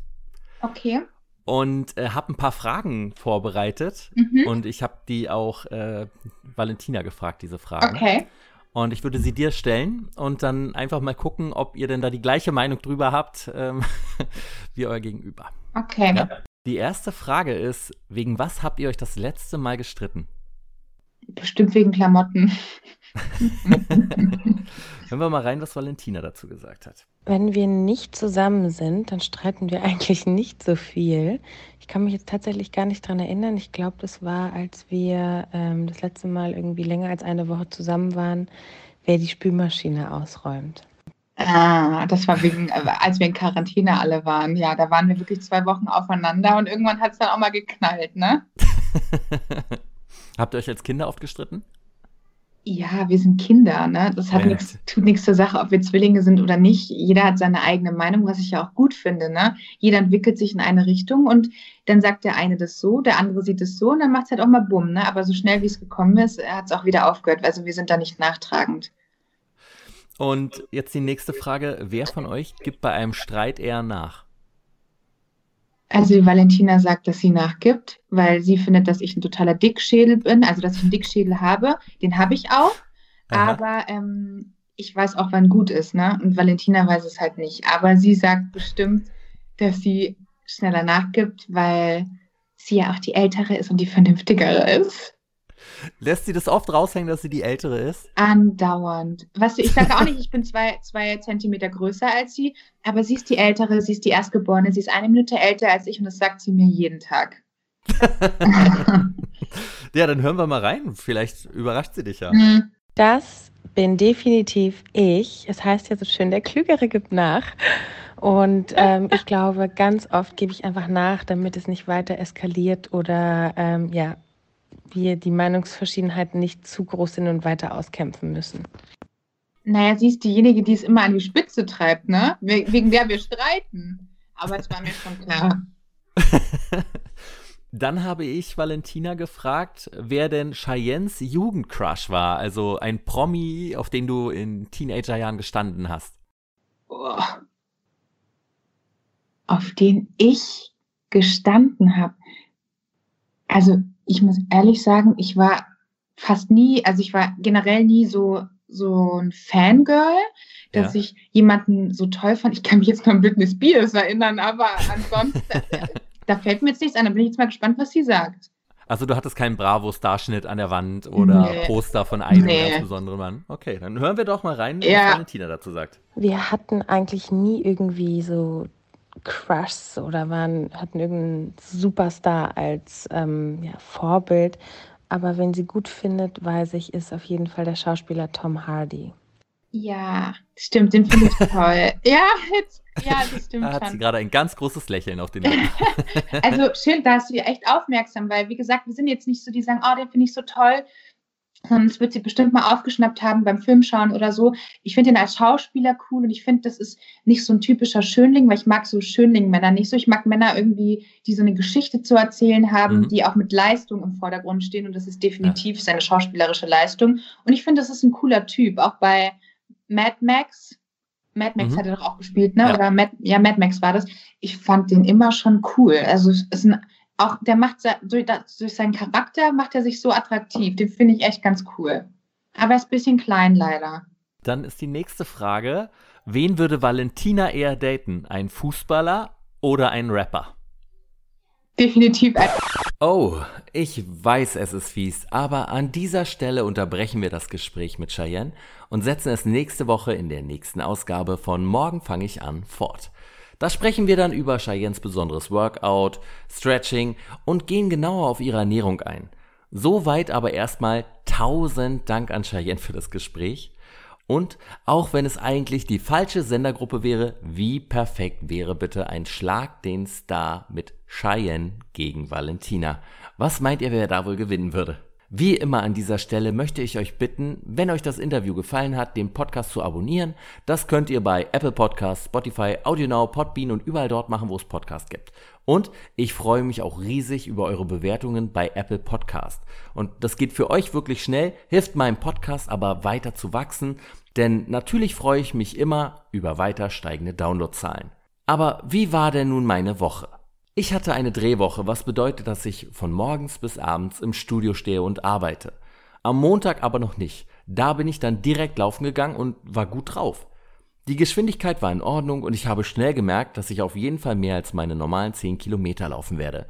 Meine neuen Laufschuhe sind daran übrigens nicht ganz unschuldig, weil sie sich beim Laufen wirklich richtig gut anfühlen. Irgendwann war mir klar, dass ich heute sogar dazu imstande wäre, mehr als 20 Kilometer zu laufen und setzte mir mit dem Gedanken im Hinterkopf, dass es aus zeitlichen Gründen der letzte Lauf für diese Woche sein würde, meine neue 22 Kilometer Bestmarke als Ziel. Nach etwas über 15,5 Kilometer habe ich dann eine Story beim Laufen aufgenommen und danach ist es dann passiert. Ich muss irgendwie auf den Lauf beenden Knopf gekommen sein und meine App verkündete mir also das Ende von meinem Lauf. Ich war darüber so sauer und so genervt, dass ich dann jeglichen Spaß, sofern ich das beim Laufen überhaupt schon sagen kann, verloren habe und beschloss, nur noch sauer direkt nach Hause zu joggen. Das waren dann nur noch zwei Kilometer mehr, wodurch ich zwar auf gute 17,5 Kilometer komme, was mir aber meine neue längste Strecke und meine Laune verdorben hat. Und obwohl ich keine neue Maximaldistanz gelaufen bin, musste ich am Abend dem Lauf Tribut zollen, denn ich war komplett erschöpft. Es war auch der vierte Tag hintereinander, an dem ich laufen war. Also beschloss ich, dass ich den Tag kein Freeletics machen würde und meine zehnte Freeletics-Woche erst am Dienstag starten würde. Die anderen Tage sahen dann immer gleich aus. Morgens ins Studio, abends nach Hause, noch schnell mein Freeletics-Workout im Ich muss leise trainieren Modus abreißen und ins Bett. An zwei Wochentagen musste ich sogar auf Ich will nur 15 Minuten trainieren drücken, weil ich spürte, wie meine Kraft jeden Tag etwas mehr nachließ. Was ich aber auch spürte war, dass ich immer mehr am Bauch merke, dass die Fettschicht über meinen Muskeln kleiner und kleiner wird. Dadurch war ich dann trotz der Erschöpfung immer noch motiviert genug, um mein Training am Abend durchzuziehen und die zehnte Woche Freeletics mit fünf wöchentlichen Trainings abzuschließen. Noch zwei Wochen und ich habe mein Shred and Burn Programm erfolgreich hinter mich gebracht und danach werde ich mal wieder ein Zwischenfazit über mein Programm und auch über die letzten vier Monate, morgen fange ich an, ziehen. Hat sich die Zeit, die ich in den Körper investiert habe, gelohnt? Richtig doll gefreut habe ich mich diese Woche auch darüber, dass ich zum ersten Mal in diesem Jahr den Arbeitsweg zweimal mit dem Fahrrad gefahren bin. Das sind immer gute 18 Kilometer und es ist eine total tolle Strecke, die teilweise durch den Wald geht. Die frische Luft am Morgen tut richtig gut und man hat trotz Arbeit direkt ein Workout geschafft, was mir immer ein tolles Gefühl gibt. Was ich am Hinweg aber besonders liebe, ist die kalte Dusche, die ich dann auf der Arbeit noch schnell über mich ergehen lasse und dann mit Adrenalin und dem richtigen Schwung in den Tag starte. Und länger als mit den öffentlichen dauert es mit dem Fahrrad auch nicht. Ich habe ein wenig das Gefühl, dass ich wieder etwas beweglicher werde, aber das geht wirklich sehr langsam voran, obwohl ich mich eigentlich jeden Tag dehne. Und die Ernährung? Das große Thema der ersten Wochen Morgen fange ich an ist inzwischen fast schon ein Selbstläufer. Es gibt natürlich immer mal wieder kleine Rückschläge, aber im Großen und Ganzen läuft es echt super. Besonders wenn ich drehe, fällt mir das Ganze leicht, weil ich da so viel um die Ohren habe und eh nicht zwischendurch zum Essen komme. Morgens gab's immer meinen Smoothie, den ich wirklich extrem abfeier und liebe. Wenn ich noch zusätzlich Kidneybohnen in meinen Smoothie werfe, hält die Sättigung wirklich lange an. Ab 12 Uhr fängt mein Magen aber trotzdem an, immer heftig zu knurren. Vielleicht ist das ja aber auch nur seine Art, mir seine Vorfreude auf das mittagliche Chili zu zeigen. Denn, äh, ich weiß, wie irre das klingt, nach unglaublichen vier Monaten Chili zum Mittag Oh, weia. Schmeckt mir das Zeug immer noch. Ich kann es auch gar nicht erklären, aber ich freue mich mittags immer wirklich extrem auf das Chili. Und beim Vorkochen variiere ich das Ganze ja immer nur minimal. Das heißt, mal mit Zimt, mal ohne Zimt, mal schärfer, mal nicht ganz so scharf. Beim Abendbrot habe ich dann diese Woche doch zweimal gegen die Slow Carb Regeln verstoßen und ein Dürüm anstelle von einem Dönerteller oder einer Dönerbox genommen. Ich habe aktuell starken Appetit auf Brot und weil der Körper so aussieht, wie er aussieht und ich ja nur noch marginal abnehmen will, habe ich es mir einfach ab und an erlaubt. Auch ein paar Süßigkeiten am Abend kamen vor, allerdings wieder in Kleinstmengen. Wo früher eine ganze Tüte Gummibärchen erst der Anfang war, komme ich nun mit vier bis sechs Gummibärchen aus. Natürlich hätte ich noch Bock auf mehr, aber ich bleibe immer standhaft und es bleiben die Mini-Portionen, denn ich habe ja ein Ziel und es fühlt sich einfach so an, als ob ich da aktuell näher dran bin als in den letzten 15 Jahren. Aber weil ich halt nicht ganz auf Süßigkeiten verzichte und Brot gegessen habe, sowie nur einmal laufen war, war ich komplett verunsichert, was die Waage mir diesen Samstag am Morgen von meinem geliebten Cheat Day anzeigen würde. Eigentlich fühlt sich der Körper doch so gut an wie schon lange nicht mehr. Beziehungsweise eigentlich erinnere ich mich ja nicht mal mehr dran, wann er sich das letzte Mal so angefühlt hat. Letzte Woche wurde ich am Samstag ja mit positiven 83,4 Kilogramm überrascht und träumte schon davon, vielleicht bald zum ersten Mal, seit ich die Waage benutze, unter 83,2 Kilogramm zu kommen. Ich kniff die Augen also zusammen, als ich meine Füße auf die Waage stellte. Und ja, das mache ich wirklich. Ich wartete eine Weile und schaute auf die Anzeige. Dass die erste Stelle eine 8 war, versteht sich von selbst. Die dritte Stelle nach dem Komma war dann eine 0. Und die zweite Stelle auf der Waage war leider keine 3, sondern eine 2. Ich konnte es wirklich kaum fassen, stieg von der Waage und stellte mich nochmal rauf. Wieder 82,0 Kilogramm. Damit hätte ich im Leben nicht gerechnet. Also stieg ich nochmal von der Waage, stellte sie an einen anderen Ort im Bad und wieder 82 Kilogramm. Ich hatte also innerhalb von einer Woche 1,4 Kilogramm abgenommen. Und diese 82 Kilogramm sind natürlich mein absoluter Tiefstwert vom Gewicht und ich kann es eigentlich kaum fassen, an das, was an diesem Tag nach dem Wiegen geschah, erinnere ich mich kaum noch. In meinem Hinterkopf spielte jedenfalls durchgängig Beethovens Ode an die Freude und überall flogen rosarote Wölkchen. Ich aß mit dem besten Gewissen ever Smacks, Honey Nut Loops und Hoppers zum Frühstück. Zum Mittag gab es Milchreis. Was für eine herrliche Speise. Und abends wieder die selbstgemachte Pizza, die ich allerdings etwas zu früh aus dem Ofen genommen habe, dann aber doch zu faul war, sie nochmal in den Ofen zu stecken und so aß, wie sie halt war. Getrunken wurde Spezi und Fritz Limo Zitrone und genascht Cookie-Dough Pralin und Toffee Popcorn mit Brezeln. Oh, und natürlich darf man auch die selbstgemachten Waffeln nicht vergessen. Waffeln.